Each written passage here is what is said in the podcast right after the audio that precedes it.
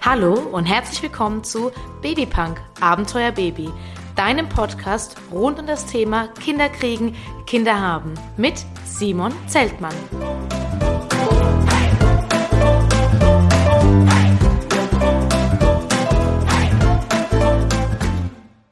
Folge 2 mit Christina und ihrer Geschichte und Erfahrungen mit einer Fehlgeburt.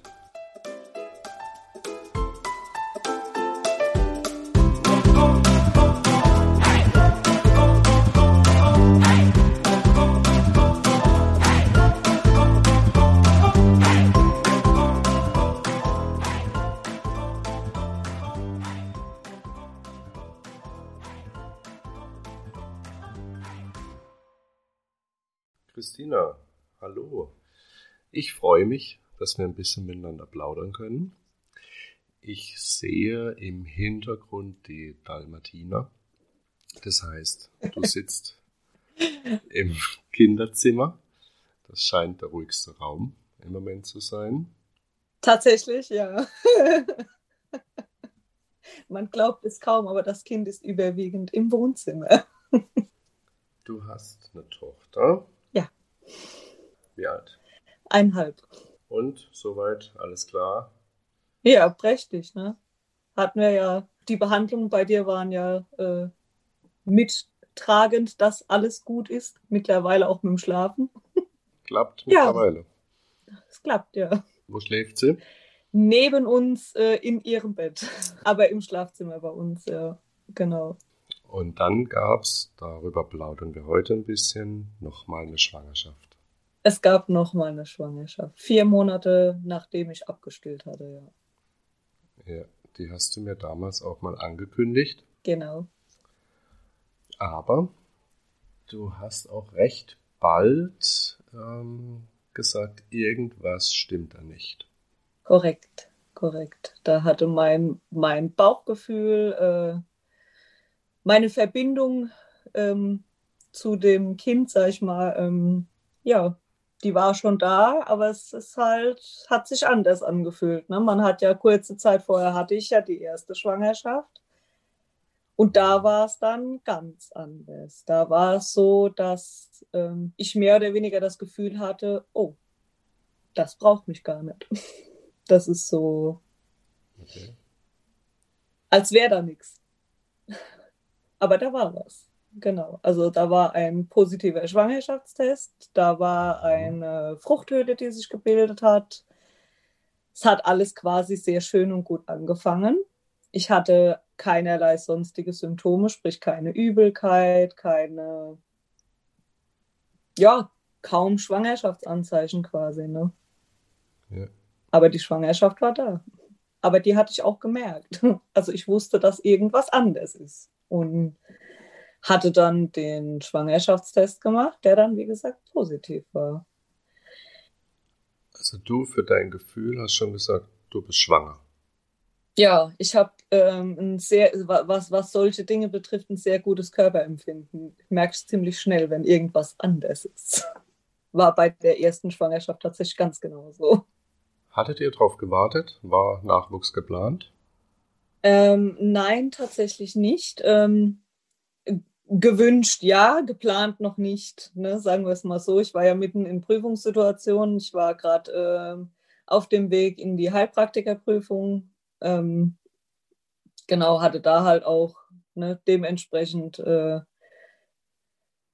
zur Freude gleichzeitig, wie mache ich das denn jetzt? Äh, okay, du bist noch nicht fertig und ne, die Gedanken, die man dann halt hat, dieses du bist noch nicht fertig, dann äh, jetzt ein zweites Kind, aber trotzdem war die Freude sehr, sehr, sehr groß. Das also spielte da gar keine Rolle.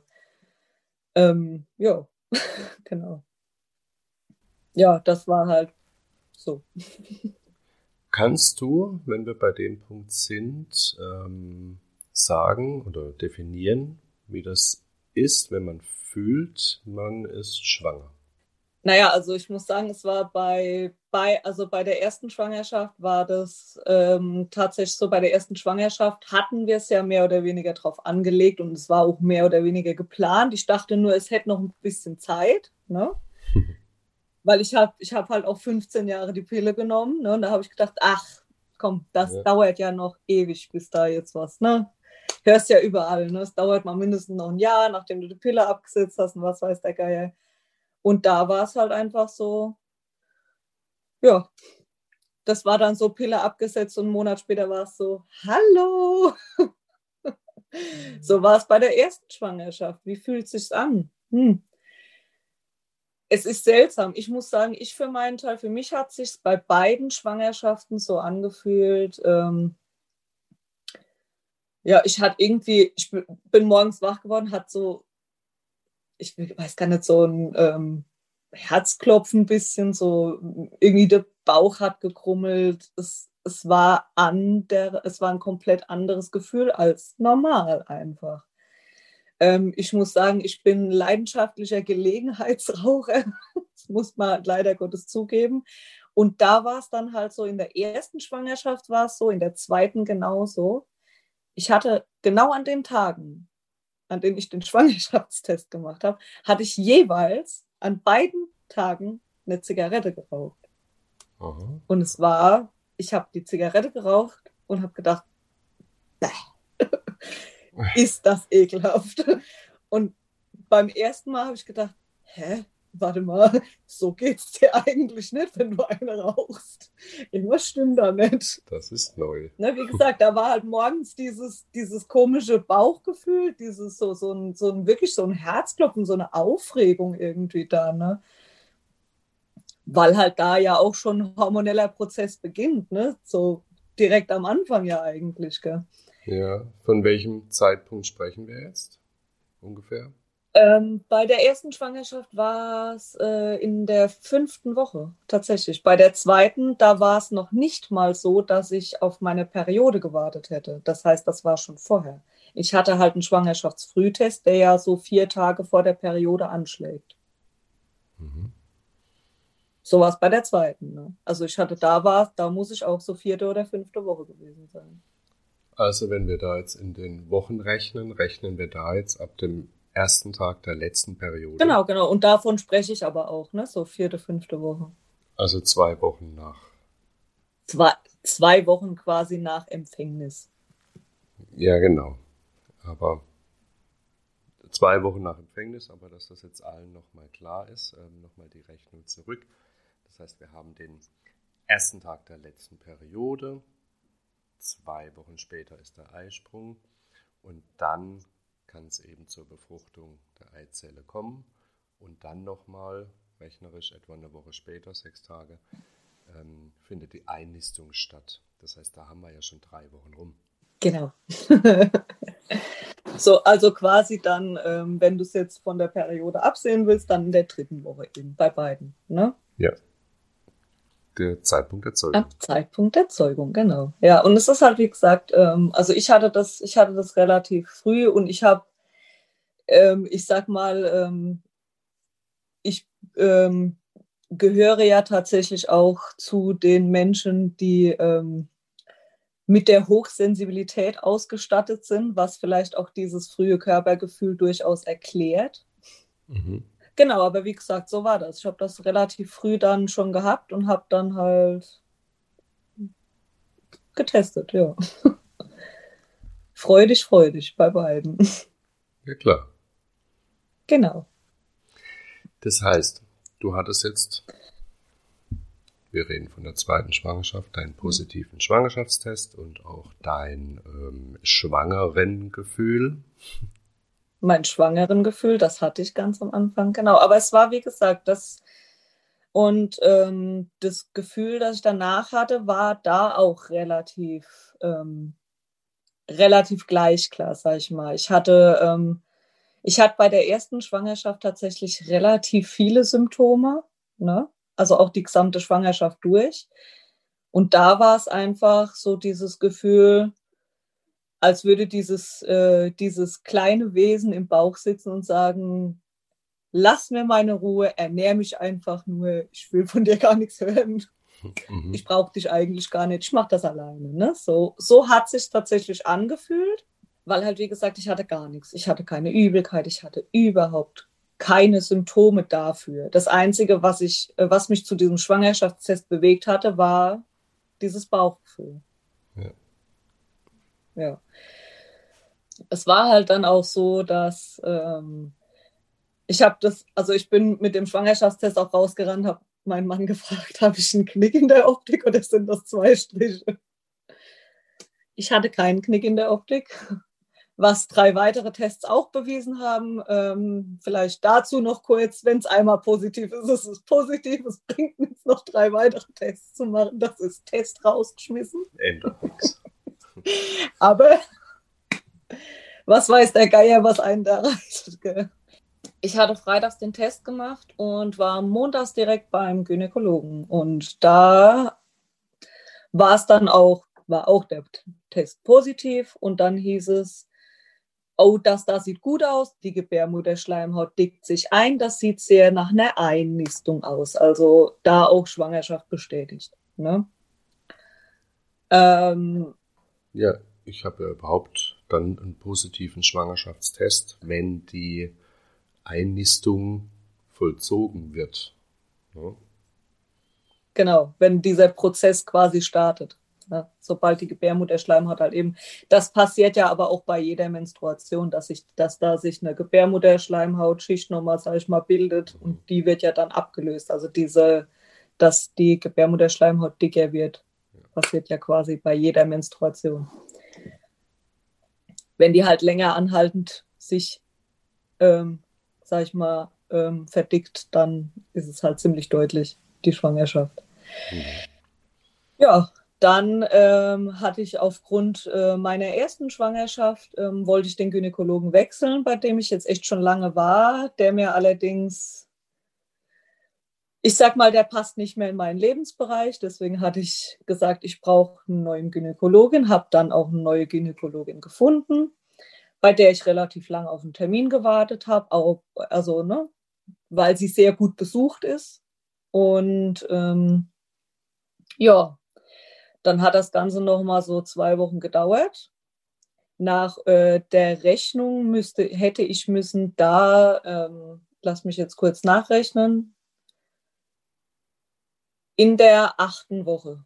Also ähm, wenn wir jetzt wieder Fruchtbarkeit, also ab dem äh, Befruchtungsdatum müsste ich in der sechsten Woche sein. Oh, ja. Genau, dann war ich halt bei der Gynäkologin. Ich habe die zweite Untersuchung gehabt und da war es, ja, da sieht man schon ein kleinen Embryo.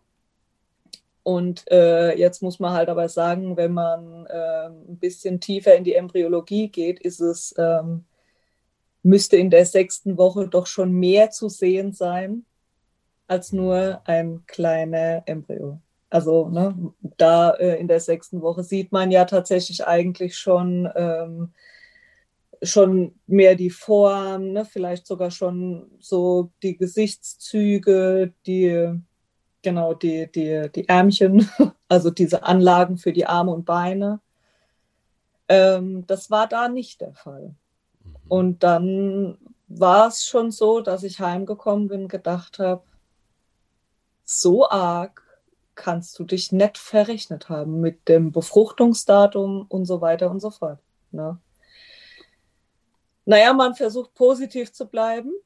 Und ich dachte, gut, vielleicht hat sich wirklich einfach der Zyklus verschoben. Das war die Hoffnung. Naja, du warst ja schon, du hast ja schon sehr früh diesen Schwangerschaftstest gemacht.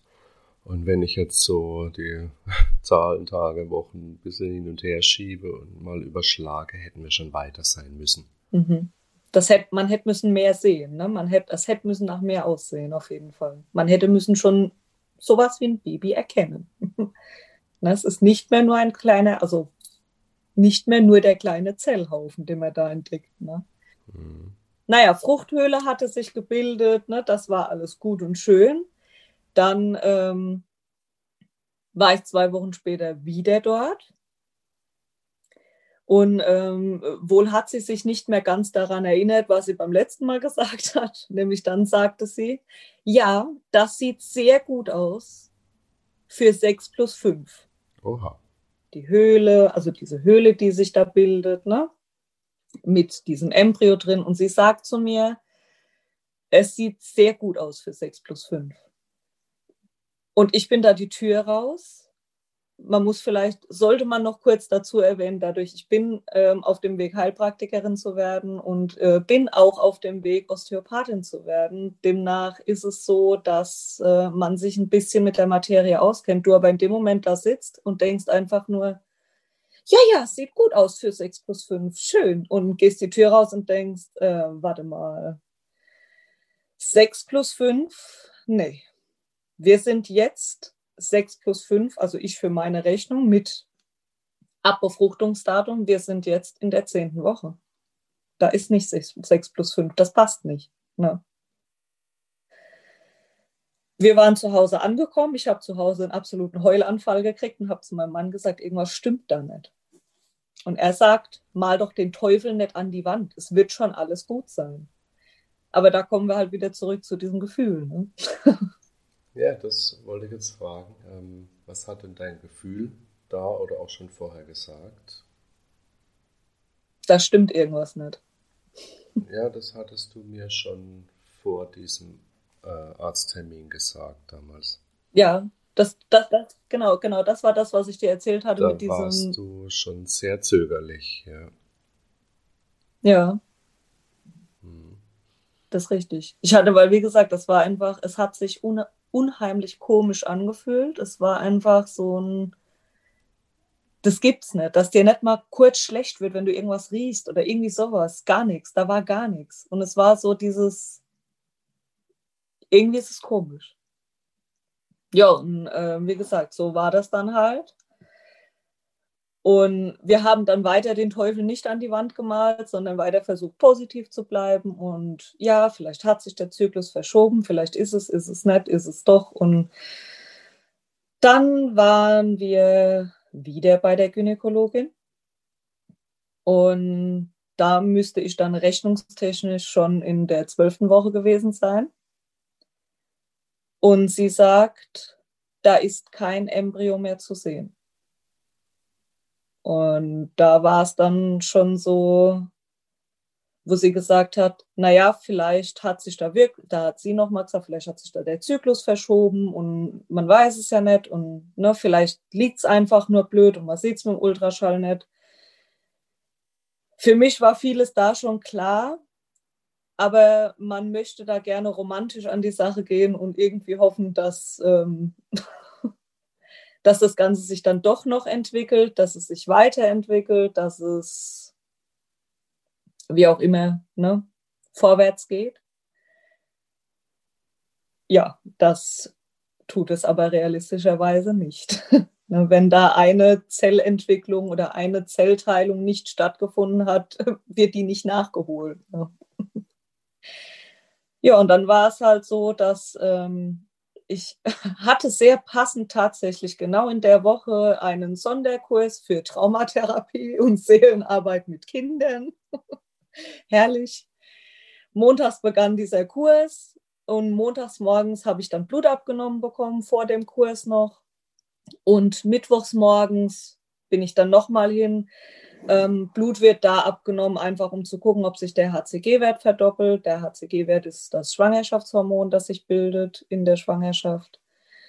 Und ähm, ja, der ist halt auch der Grund, warum ein Schwangerschaftstest positiv ausfällt, ne? weil dieses Hormon wird nur in der Schwangerschaft gebildet. Man könnte jetzt noch von HCG-bildenden Tumoren sprechen, aber das ist jetzt halt ne?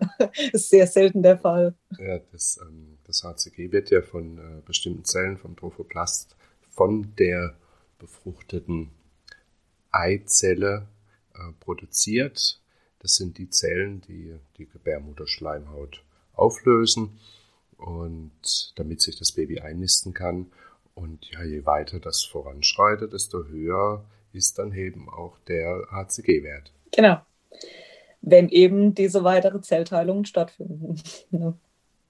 dann steigt halt auch der HCG-Wert. Naja, da war es da war dann halt so, dass, ähm, wie gesagt, mittwochs habe ich dann wie es dann halt so ist, man ist halt aufgeregt, ne, ohne Ende. Ich habe halt in der Schule gesessen, habe da mit den Leuten noch ein bisschen, wir haben uns ein bisschen unterhalten, ne, so, ja, dann kam die Frage, ja, äh, ja, also mehr oder weniger, warum war ich zu spät da und habe das dann halt kurz erklärt, ja, dass ich halt einfach ähm, jetzt warten muss, ob die HCG-Werte steigen, ne. Dann kam mittwochs nachmittags dieser ganz, ganz schreckliche Anruf von der Gynäkologin, die mir dann leider mitteilte, dass der HCG-Wert nicht gestiegen ist. Mhm. Und wenn der HCG-Wert nicht steigt, befindet sich da auch kein lebensfähiger Embryo.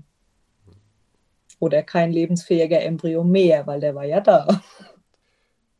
Scheinbar war er da, so wie sie sagte. War er ja am Anfang da und dann, wie gesagt, dann war es dann, ne, sie hat dann weiterhin gesagt, ja, beim, auch beim zweiten Mal noch hat sie noch gesagt, ja, ja, das passt sehr gut zu der sechsten oder siebten Woche.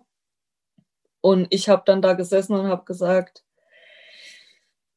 naja, die Fruchthöhle müsste nach Lehrbuch größer sein. ne? So war es dann. Ne? War ähm, unheimlich schlimm. Ähm, ich habe den Kurs dann auch abgebrochen, ne, weil ähm, auch wenn er da tatsächlich vielleicht sinnvoll gewesen wäre, denn ähm, so ein ähm, Verlust von einem Embryo ist ähm, in den meisten Fällen, wenn man wusste, dass der Embryo da ist, beziehungsweise wusste, dass man schwanger war. Viele Frauen haben Fehlgeburten und wissen es nicht mal. Ja. Ähm, aber wenn man wusste, dass der Embryo da ist, ist das schon schlimm. Das ist richtig schlimm. ja.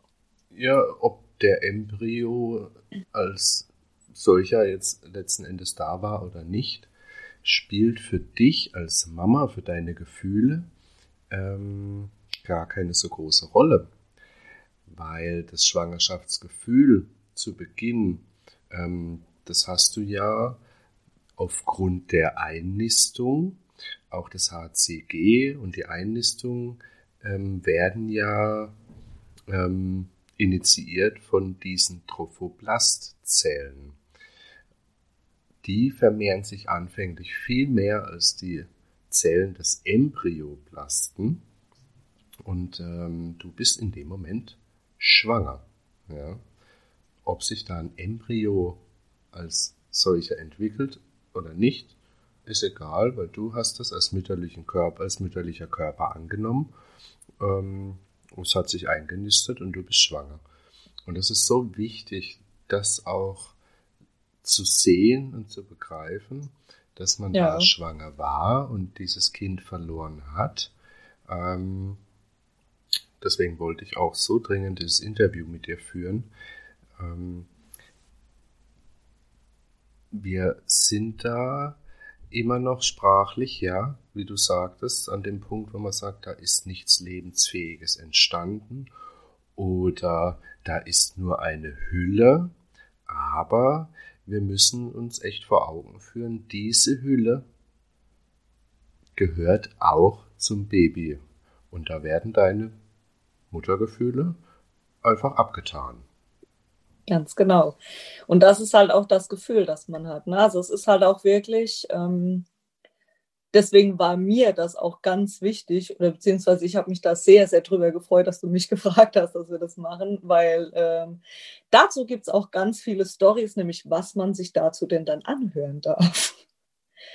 ähm, ja, es ist wie gesagt, also es war dann, es ist jedes Mal auch, wie, wie du sagst, als, als egal ob du schon Mama bist oder noch nicht, du hast das Gefühl von Schwangerschaft. Du hast dich vielleicht darauf gefreut. Du hast es vielleicht schon ewig probiert und du hast einfach dann dieses Gefühl von Schwangerschaft. Du hast ja die Hormone auch. Du bist ja auch, ja, wie du schon schön gesagt hast, biologisch schwanger.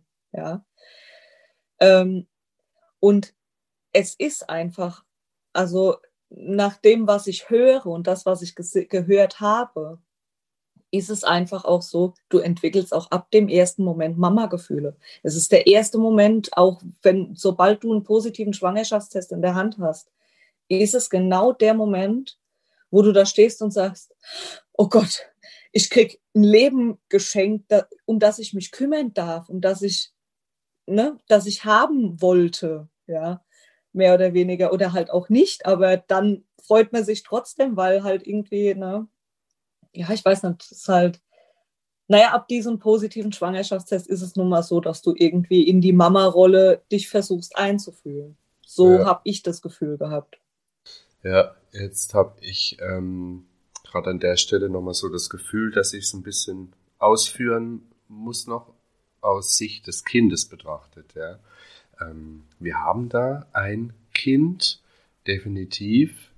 Die Entwicklung ist so, dass wir da nicht nur eine leere Hülle haben, sondern diese Hülle bin ja mhm. auch ich. Ja? Also wir haben die befruchtete Eizelle, dann die Zellteilung 2, 4, 8, 16, jetzt wird es schon wieder schwierig. äh, 32, ich Obermathematiker und so weiter. Und es gibt ähm, dann eine Differenzierung dieser Zellen. Es gibt Zellen, die übernehmen den Job der Ernährung. Ja dieser Trophoblast. Und es gibt andere Zellen, die werden ernährt und das sind die, die zum Embryo an sich werden. Und trotzdem entsteht alles aus mir selbst heraus. Ja. Ähm, es ist ein Kind. In dem Stadium ist es natürlich noch ein anderes Aussehen und eine andere Funktionsweise, aber im Prinzip ist das Kind da. Das ist da richtig. Das ist halt auch, da musst du ja gar nicht weit gehen. Das ist ja, guck mal, das kann, kannst du quasi via Epigenetik erklären. Ne? So, so, du, du hast ja ein Zellgedächtnis. Das heißt, auch der Körper der Mutter, der merkt sich, dass er schwanger war. Der merkt sich das. Ob da jetzt wirklich, ne, also ja, wenn, auch wenn das als leere Hülle betitelt, betitelt wird, ist total ja, ist trotzdem schwer, ne? Und ähm, da kannst du jetzt auch tatsächlich ein bisschen in das Spirituelle gehen. Da war ja eine kleine Seele, die versucht hat, irgendwie trotzdem auf diese Erde zu kommen. Ne? Ja, aber ähm, ohne das jetzt wirklich relativieren zu wollen, ja, es gibt so viele Faktoren, die da zusammenspielen müssen dass das schlussendlich alles irgendwie funktioniert. Das ist für mich immer, immer wieder ein Wunder. Ich kann es unterrichten, ich kann es erzählen und finde es immer wieder verwunderlich, dass das so funktioniert, dass dann nachher ein, ähm, ein kleines Wesen entsteht. Ein kleines Menschlein entsteht, genau. Ja, stimmt schon. Naja, gut, das ist halt, wie gesagt, ja. Aber da ist es halt dann wirklich so, ne? Wie gesagt, ich hatte dann ähm, vielleicht, äh, um kurz jetzt nochmal auf die Story zurückzukommen, ich hatte dann halt, wie gesagt, mittwochs den Anruf bekommen, ne? hatte den Kurs auch abgebrochen. Für mich ist eine kleine Welt zusammengebrochen tatsächlich. Ähm, und das Erste, was ich gehört habe, war, ähm, die Menschen, die, das, die um dich rum sind, die meinen das alle lieb, die wollen dich alle aufheitern, alle. Aber vielleicht eine kleine Anregung einfach dazu, ne? wenn du nichts Nettes zu sagen hast, dann halt doch einfach den Mund bitte. Also ich hatte, ich hatte eine ganz, ganz liebe Frau im Kurs, die dann zu mir meinte, ja, du hast das ja aber auch manifestiert, weil ich mir halt von morgens an das Sorgen drum gemacht habe, ne, dass dieser HCG-Wert nicht steigt. Ich hatte so furchtbare Angst, dass dieser HCG-Wert nicht steigt. Mhm. Und ja, jetzt kann man über die Manifestation der Gedanken diskutieren, ja, und man kann sich darüber Gedanken machen, aber das ist bestimmt das allerletzte, was ich in dem Moment hören wollte. Ja, mit Sicherheit. Ja. Und ähm, ja, aber bin dann heimgekommen, äh, also hatte, hatte halt meine Tochter bei meiner Mutter, bin dann heimgekommen, muss tatsächlich auch sagen, um hier vielleicht nochmal kurz äh, aufzugreifen, wie empfindsam Kinder sind meine Tochter hatte in dieser Nacht so furchtbar schlecht geschlafen und hat sich dauernd auf meinen Bauch gelegt und hat sich dauernd auf meinen Bauch wieder gedreht. Ne? Ich habe sie immer wieder da weggeholt, sie hat sich wieder draufgelegt, ne? ich habe sie immer wieder hochgelegt. Und ähm, ja, wie gesagt, habe dann meine Tochter halt bei meiner Mutter abgeholt und sie sagt dann, meine Mutter sagt, ah ja, was kann, was willst du denn machen? Ich hatte am Montags vorher, hatte ich noch zu meiner Mutter gesagt, wie soll ich das denn überstehen, wenn da wirklich der Wert jetzt nicht steigt? ich bin so furchtbar schlecht in Trauerbewältigung, wie soll ich das denn überstehen? Meine Mama kommt aus einer ganz anderen Generation. Meine Mutter hat äh, auch schon äh, zwei Kinder verloren. Ähm, für meine Mama war das aber ne, so, die kommt aus einer Generation, da hat man Kinder auf die Welt gebracht und ist danach weiter auf dem Feld schaffen gegangen. Das ist halt, ne, die kommt aus einer anderen Generation und sie sagt, ah ja, was will ich machen? Es ist halt so. Ja, und mit einem Es ist halt so ist es halt aber auch nicht abgetan. Das ist halt, es ist schwierig zu sagen, was man in dem Moment erwartet. Es ist schwierig zu verdeutlichen, was man in dem Moment hören will, weil eigentlich ähm, gibt es nichts, was man sagen kann, was das vereinfacht. Ne? Ist schwierig, ja. Ist, ist, ist es tatsächlich, ja. Es kam noch mehr dann ich habe dann den meinen engsten Freunden eben das mitgeteilt, dass da halt ähm, ja, ich hatte geschrieben, es ist kein lebensfähiger Embryo entstanden. Das hatte ich damals geschrieben. Es war für mich irgendwie ähm, einfacher, das so, ähm, wie soll ich sagen, so, so kalt, einfach so kalt genau das zu schreiben. Weil hätte ich jetzt geschrieben, ich habe mein Kind verloren, so wie es dann tatsächlich war, ne? wie sich das für mich angefühlt hat und was ich geschrieben habe, das waren nochmal zwei ganz unterschiedliche Situationen. Ich konnte in dem Moment nicht mehr schreiben, ich wollte in dem Moment nicht mehr schreiben. Ich wollte tatsächlich niemanden hören, niemanden sehen in dem Moment. Ähm, tatsächlich muss ich auch sagen, dass was, äh, was mir gut geholfen hat, war dieser Gedanke. Ich war einfach nur dankbar, dass es meiner Tochter gut geht, dass sie gesund ist, dass da alles geklappt hat. Ne? Das, ähm, und trotzdem hat die Situation immer noch nicht besser gemacht. Und ja, man darf sich tatsächlich dann auch so Sachen anhören wie, ja, bist ja noch jung, kannst ja noch ein paar machen. Naja, es ist halt, das eine hat halt mit dem anderen wieder gar nichts zu tun kann man nur den Kopf schütteln. Und man glaubt tatsächlich nicht, wie oft sich Frauen, die eben solche Fehlgeburten hatten, sich genau sowas anhören dürfen. Ne? Jo, ähm, mein Gott, hast ja gesehen, das klappt, es wird bestimmt jetzt nochmal klappen. Ach ja, ey, sei doch froh, du hast doch ein gesundes Kind. Ja, was soll ich sagen? Ne? Natürlich bin ich froh, dass ich ein gesundes Kind habe und dennoch ist mir gerade ein Kind verloren gegangen. Ne? Dennoch bin ich gerade in meiner Mutterschaft eines Kindes beraubt worden. Ja, du hast ein Kind verloren und darfst natürlich auch trauern. Genau, genau. Das aber, wie gesagt, ist gesellschaftlich oft gar nicht gesehen. Ne? Du kriegst wirklich dann so, ja, jetzt sei doch froh, dass so früh passiert ist. Jetzt stell dir mal vor, es wäre später passiert. Ja, ja, es gibt immer schlimmere Situationen. Ne? Es gibt immer schlimmere Situationen und es gibt immer Frauen, die was Schlimmeres erleben als man selbst. Aber wenn wir mal ehrlich bleiben, ist es einfach so, dass für einen selbst ist diese Situation, wie sie gerade ist, das Schlimmste, was passieren kann. Und dann ist es völlig egal, ob die Schwester von der Gudrun, von der, von der Hildegard, die Schwägerin im neunten Monat das Kind verloren hat. Das ist genau, also das ist nicht genauso schlimm, aber das ist auch unheimlich schlimm. Aber Gott im Himmel, es interessiert mich in dem Moment gar nicht. Kein, kein Stück, kein Stück, weil einfach, ne, weil für mich ist gerade dieses, diese Welt zusammengebrochen. Ja, so früh soll ja weniger schlimm sein ja. Ähm, es kommt ja auch nicht von ungefähr, dass es sich so eingebürgert hat, dass man oft erst ab der zwölften Woche ähm, so den anderen von der Schwangerschaft erzählt, ne? weil es könnte ja was passieren, auch ulkig. Ähm, es kommt halt einfach nicht so selten vor. Und also ein Abort, ja, und dann wird es als nicht so belastend betituliert. Ja. Ja, dazu kann ich dir auch was ganz Tolles, ne? Dass also ähm, ja, das ist auch so eine ganz, so eine, so eine, so eine ganz Hammer-Situation. Ne? So, so dieses, ich habe da echt gesessen und habe mir Gedanken gemacht, ob ich deshalb das Kind verloren habe, weil ich das so früh erzählt hatte. Ah. Bei der Liana habe ich gewartet. Ne?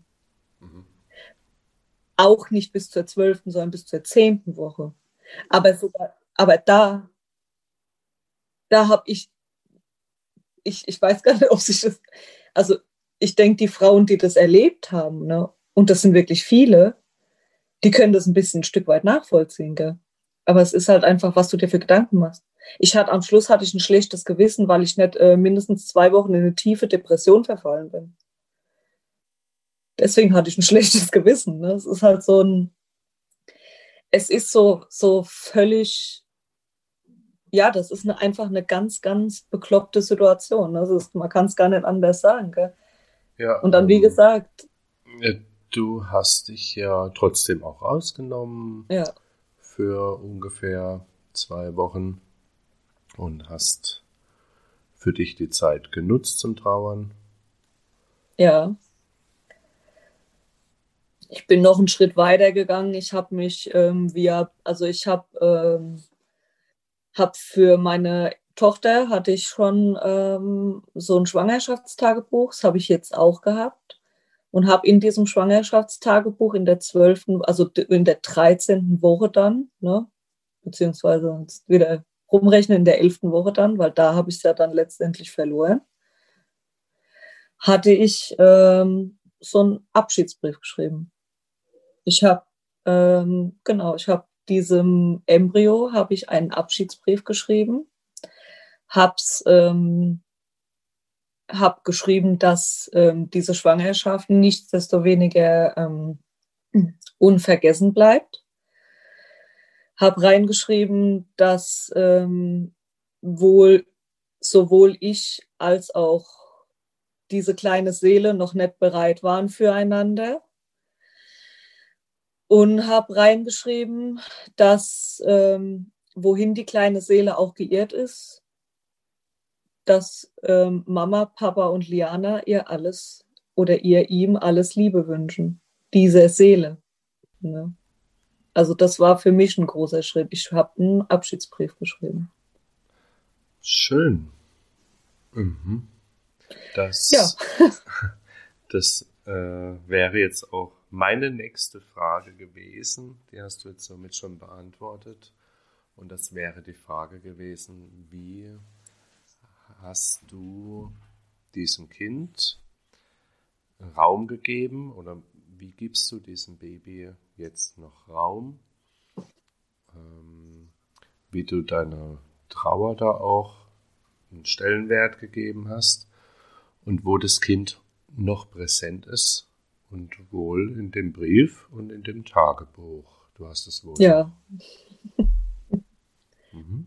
Das habe ich aufgehoben. Ja, es ist halt, das, das, das Ding ist halt, ne, das kannst du jetzt sehen, wie du willst. Ne? Es kann jetzt halt natürlich sein, du behältst es da und hältst dann daran fest. Und für mich ist es aber ein Prozess der Verarbeitung, weil die Schwangerschaft war da und jetzt da zu stehen und das zu leugnen und zu sagen, ne, also da gar nicht mehr drüber zu sprechen, ich finde es eine absolute Katastrophe, weil ganz viele Frauen stehen ganz allein da mit dieser Trauer. Die, es gibt Frauen, die kriegen, und das ging mir auch so, ich habe auch gesagt bekommen, stell dich nicht so an, du musst dich zusammenreißen, du hast eine Tochter, du bist Mama. Das habe ich auch gesagt bekommen. Es war halt einfach, und das sind solche Dinge, dann stehst du da und bist erfüllt von Selbstzweifel, weil du dir denkst, scheiße, die Leute haben recht.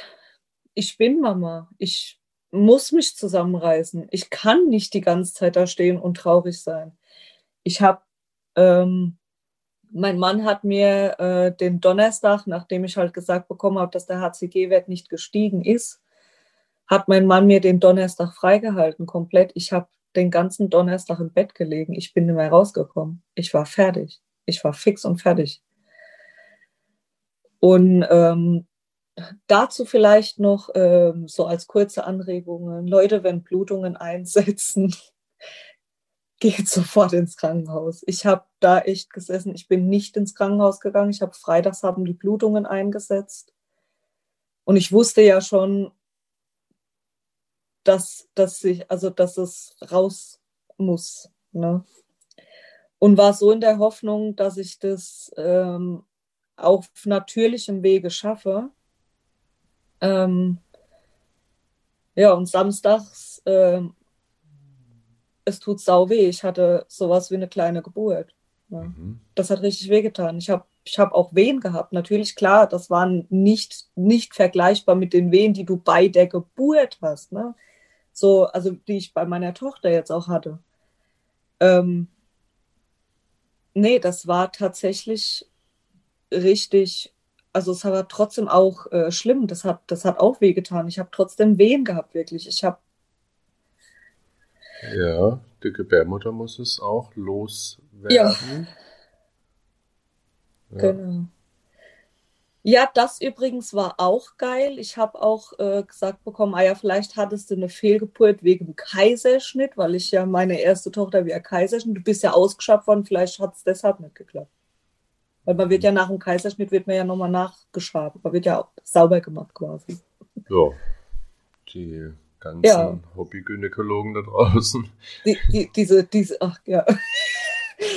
Naja, das, ja.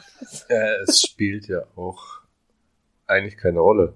Warum? Also, also du musstest nochmal ins Krankenhaus. Ich war dann montags morgens bei der Gynäkologin und die sagt halt, ja, am Montag erst. Ich habe ich hab gedacht, am Sam na, nach diesem Samstag habe ich gedacht, nee, da muss jetzt alles draußen sein. Das, also so wie das war, da, da ist nichts mehr. Also Dem du war hattest, nicht so. Du hattest Wehen, diese Art der Wehen und zumindest Blutungen. Sehr starke Blutungen sogar. Samstags. Sehr, sehr. Ja. ja. Also das ging über jede Periode hinaus. Das war richtig heftig. Mhm. Ja, mein Mann kurz einen Nervenzusammenbruch gekriegt. Der wollte Samstag schon ins Krankenhaus und ich habe gesagt, nee, ich will nicht ins Krankenhaus. Ich bleib zu Hause das, ich will das nicht, ich will überhaupt, ich wollte überhaupt nicht vor die Tür. Es hätte ja beinhaltet, dass ich hätte müssen duschen und mich ansehen. Das war halt einfach, ja, ich war fertig, ich war fix und fertig. Ich hatte, ich hatte da eine Depression, ja. So, also das hat mich schon in, so, in diesen Zustand ähm, gebracht, ja. Und wie gesagt, dann montags bei der Gynäkologin, sie sagt, ja, nee, da sind noch Reste drin. Es muss ins Krankenhaus. Es muss halt, ich muss halt ausgeschaut werden ja, dazu gibt es auch eine Story, ist halt, ne? Da, ähm, keine Ahnung, bin ich auch mehr oder weniger aufgrund von ähm, fehlendem Wissen einer Azubine in einem Krankenhaus, ich will jetzt hier gar keinen Namen nennen, ne, bin halt ähm, aufgrund eines fehlenden Wissens einer Azubine, was ein Notfall ist und was nicht, ähm, ja, wäre ich fast zu spät dran gewesen, mehr oder weniger. Ähm, dazu muss man sagen, ich hatte, also ähm, so ein, also gehen wir mal da ein bisschen tiefer, ne? Das ähm, hängt ja viel mit die, also die Blutgruppen, ne? Wenn, ähm, also ich habe Blutgruppe A negativ, mein Mann ist äh, A positiv. Wenn ich Rhesusfaktor negativ bin, mein Mann Rhesusfaktor positiv, können Problematiken bei der Geburt entstehen, beziehungsweise es können, äh, weil dann ähm, von der Mutter Antikörper gegen das Kind quasi gebildet werden, weil der Körper, der eigene Körper, diesen fremden, dieses fremde Blut als ähm, Gefahr sieht, ne? als Fremdkörper sieht. Und das war bei Liana schon der Fall. Sie ist ähm, Rhesusfaktor positiv, ich negativ. Ich hatte damals die Antideprophylaxe bekommen und die hätte ich jetzt müssen auch bekommen. Daran hat kein Mensch gedacht. Ich nicht, die Gynäkologin nicht, es hat keiner dran gedacht. Ähm, ich bin dann, ähm, bin da, wie gesagt, habe da in diesem Krankenhaus angerufen, weil wir ja jetzt zu diesen Zeiten vorher anrufen müssen, bevor wir ins Krankenhaus fahren. Ne? Da gibt es nicht Notfall rein. Ne? Da wird trotzdem erstmal alles gecheckt auch.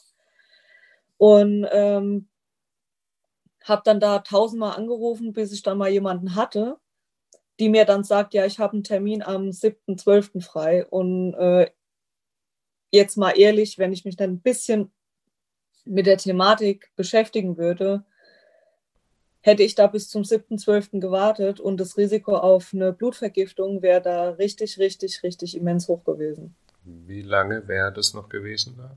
Das wäre dann noch zwei Wochen gewesen. Hm. Ja, und das Risiko auf eine Blutvergiftung wäre da relativ hoch. Ja, es war auch ein bisschen Eigenverschulden. Ich hätte sollen am Samstag gleich ins Krankenhaus fahren, aber weiß der Geier, warum ich es nicht wollte. Ich wollte es partout nicht. Ja. Es ging für mich einfach nicht. Und ähm, dann hatte ich dieser jungen Dame am Telefon auch gesagt, ähm, das glaube ich nicht. Und sie sagt, ja, aber ich habe vorher nichts frei. Dann habe ich gesagt, ja, aber es handelt sich gerade hier um Notfall. Dann habe ich gesagt gehabt, ähm, habe ich ihr das kurz erklärt, wie das aussieht mit diesem Blutgruppensystem. Ne? Und ähm, habe dann halt gesagt, das muss sofort passieren. Das Infektions Infektionsrisiko ist immens erhöht. Und ähm, halt, wie gesagt, die Gefahr auf eine Blutvergiftung ist auch gegeben, weil ich einen Rhesusfaktor negativ habe und mein Mann Rhesusfaktor positiv.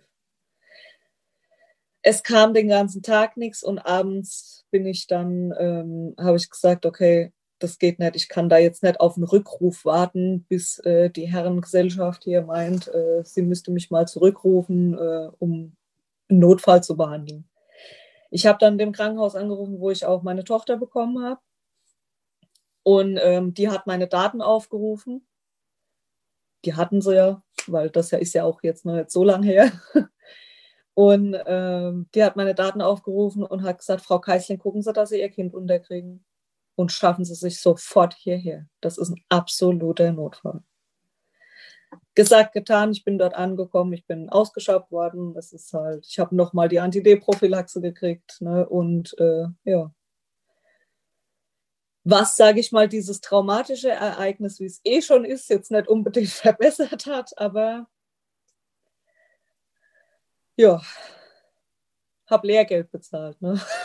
weil ich halt deswegen, wenn Blutungen einsetzen, sofort ins Krankenhaus. Ab, ohne Umwege. Das ist einfach nur jetzt ein gut gemeinter Rat. Ne? Ja. Äh, mir ist es ein ganz großes Anliegen, dass die Menschen um die Frauen, die äh, diese Fehlgeburt erlitten haben, ähm, mehr Sensibilität zeigen. Mir ist es einfach wichtig, dass die wissen, wie man mit denen umgeht. Manchmal ist es auch einfach nur zuhören und einfach gar nichts dazu sagen. So lieb und so gut, wie es immer gemeint ist. Ne? Das wissen die Frauen auch. Die Frauen wissen, dass ihr das gut meint, wenn ihr sagt, ja, aber guck mal, es passiert doch so oft. Und äh, die, diese Frauen wissen das. Aber Trotzdem ist es so, dass für die Frauen ist jemand gestorben. Da ist wirklich jemand ganz Wichtiges gestorben. Da ist ein Teil von dir gestorben. Und da ist es halt, wie gesagt, ganz wichtig, ne? dann dafür darf man sich nicht schämen. Dann geh zum Psychologen, dann geh in eine Traumaberatung, dann ne, find, find, sollte man Möglichkeiten finden, wie man damit umgehen kann, um jetzt deine Frage von vorhin nochmal zu beantworten, wie ich damit umgegangen bin. Bei mir war es halt, wie gesagt, das war, ich habe auch das gebraucht. Ich habe auch diesen einen Tag im Bett liegen gebraucht, diesen einen Tag abgeschottet. Ne? Da habe ich meine Tochter zum Mittagsschlaf bekommen, weil ich habe ja im Bett gelebt, also kann ich ja auch gleich mit ihr Mittagsschläfchen machen. Ne? Aber es ist halt so, dann erfüllt euch das Bedürfnis von Liebe, das man in dem Moment hat, weil dir ist gerade ein großes Stück Liebe, ist dir gerade verloren gegangen. Ne? Dieses Bedürfnis muss gestillt werden. Es muss halt einfach, du brauchst dann einfach, also ich habe diesen Tag im Bett gebraucht und ich habe die Fürsorge von meinem Mann gebraucht, der das da, ne, man muss halt auch dazu sagen, und seid den Männern nicht böse, wenn die nicht verstehen, was in euch abgeht.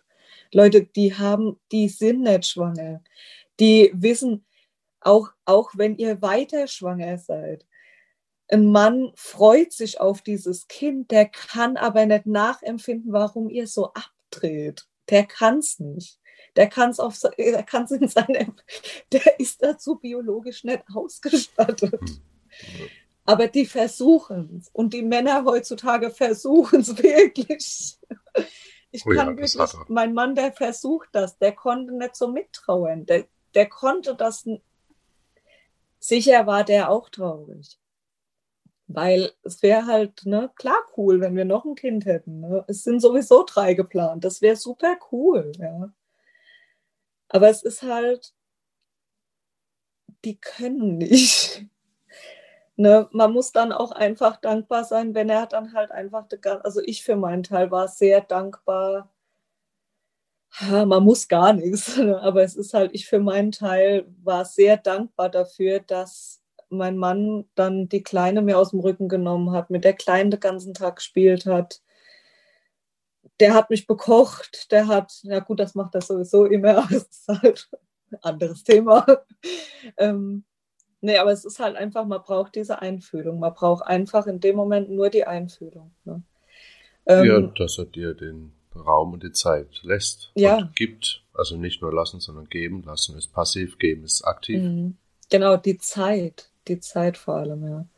Ja, und auch mein Mann hat nach, nach zwei Wochen gesagt, ne, weil auch das kann ich sehr gut verstehen. Auch mein Mann hat nach zwei Wochen gesagt, hopp, dann komm jetzt mal wieder hoch. Wir müssen jetzt, ne, wir haben ein Kind, wir müssen uns drum kümmern, ne. Und der hat das halt gesagt, weil die sagen solche Sachen auch, weil die sich Sorgen machen. Ne? Auch die Menschen um die Frau drumherum, die Sachen, die Sachen, die die sagen, das machen die, weil die sich um euch sorgen. Und trotzdem ist es halt, wie gesagt, sehr, sehr schwierig, als betroffene Person mit sowas umzugehen. Ne? Dann, wie gesagt, vielleicht als Anregung einfach, dann ach, spart euch solche Sprüche wie du bist noch jung, du kannst noch ein paar kriegen. Ach Gott im Himmel, es ist völlig egal, wie alt man ist. Einfach solche Sätze so wie, jo, das passiert jeden Tag. Ja, das ist den Frauen auch bewusst, dass sowas jeden Tag passiert. Ja, es sind halt, wie gesagt, es ist viel. Ne? Also es ist tatsächlich, es ist, es ist auch schwierig, mit den Situationen umzugehen. Es war auch für mich schwierig, mit der Situation umzugehen, weil ja, da war ein Kind, ja, du warst schwanger, ja, da ist die Muttergefühle, aber prinzipiell, du hast nichts Handfestes.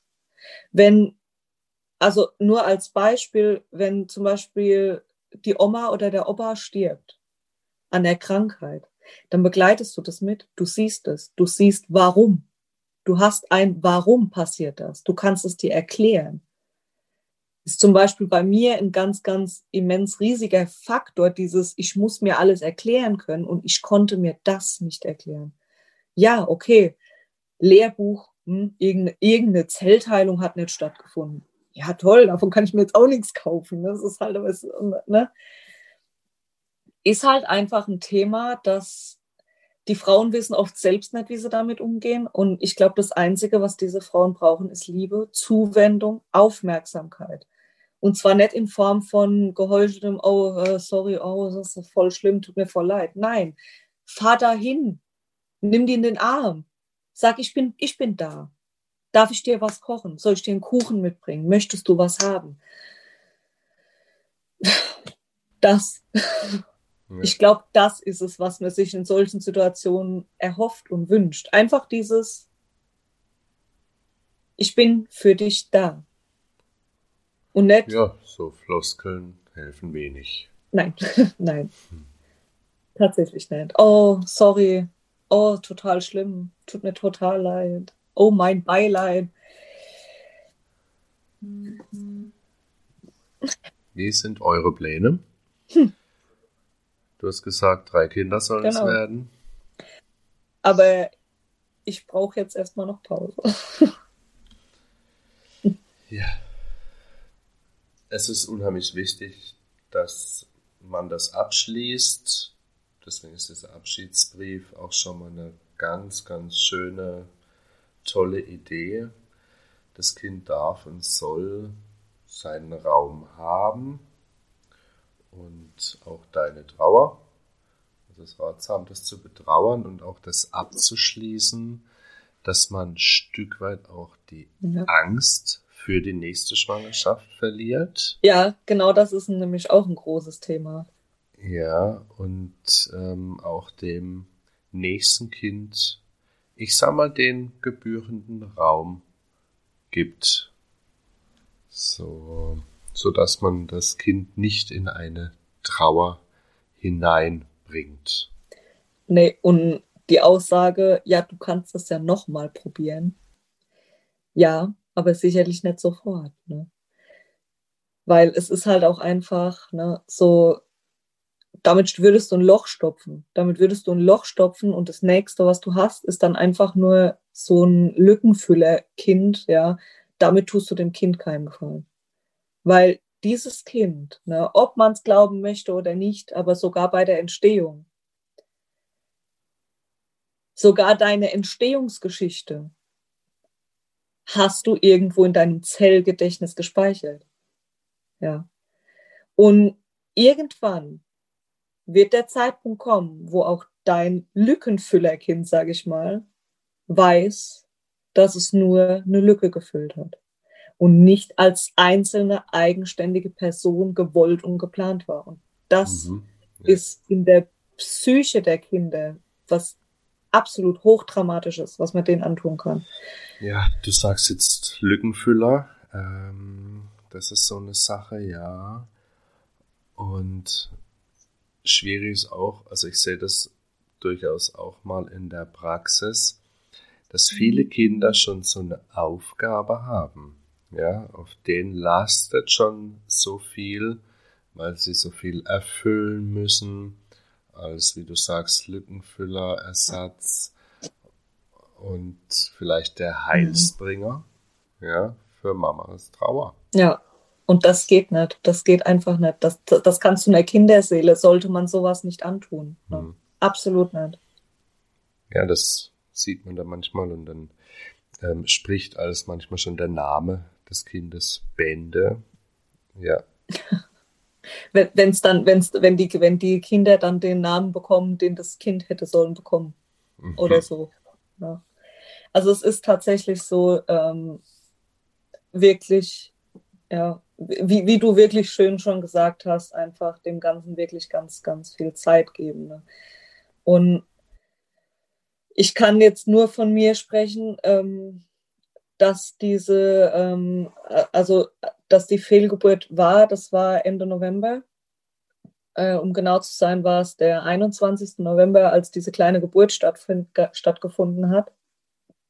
Ähm, und auch wenn auch wenn ich verhältnismäßig mit der Situation umgehen kann, das holt mich immer wieder ein. Das holt, also mich holt's ein, weil meine Tochter auch auf meinem Bauch gelegen hat, nachdem ich die Ausschabung hatte und, gemein, und gesagt hat, Baby, Mama, Baby, nein. Die hat's verstanden. Vielleicht da auch einfach nochmal eine kurze Anregung. Glaubt doch gar nicht, dass diese Kinder nichts verstehen. Leute, die verstehen mehr als wir alle zusammen. Ja. Das halt einfach, wie gesagt, ne, meine Tochter hat das kapiert. Meine Tochter sagt das heute teilweise noch. Die hält die Hand auf meinen Bauch und sagt, Bibi, nein. Und dann sagt sie, Jana, Bibi.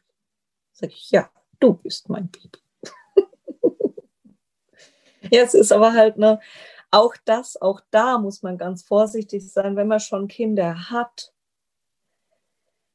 Achtet ganz extrem darauf, dass diese Kinder nicht in die Funktion kommen, euch zu trösten. Ne? Versucht dem Kind immer wieder klarzumachen, Mama kümmert sich. Und zwar Mama kümmert sich und nicht Tochter, Sohn kümmert sich. Kinder kommen ganz schnell in diese ähm, in diese Verantwortungsspirale, ganz schnell in dieses, ähm, oh Mann, Mama ist traurig, oh mein Gott, und es fangen an, sich Glaubenssätze zu bilden. Ich bin verantwortlich dafür, dass Mama traurig ist, weil ich Mama nicht trösten konnte. Diese Glaubenssätze kommen ganz, ganz früh und da ist es ganz wichtig, dass der.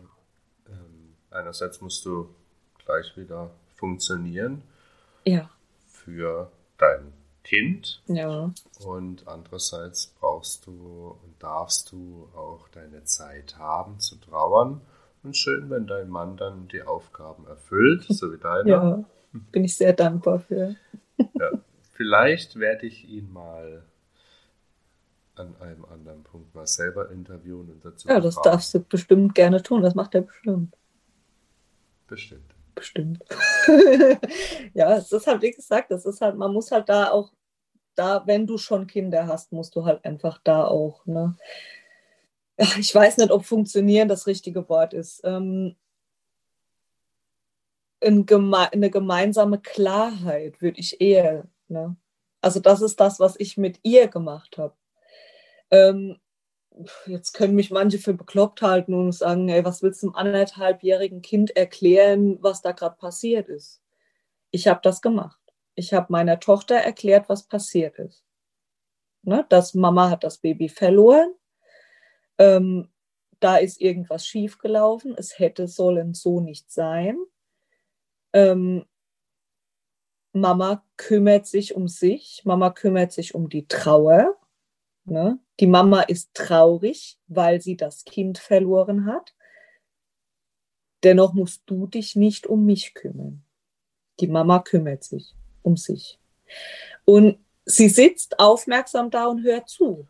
Ja. Und auch sie weiß, wie wichtig das gerade ist. Und auch wenn sie die Worte gerade nicht versteht und auch wenn sie nur ein halbes Jahr alt ist, ähm, ist egal, ich lasse die Mütter in der Praxis ganz, ganz viel mit ihren Kindern besprechen und die gucken mich dann auch an und sagen, was will der jetzt schon wieder von mir?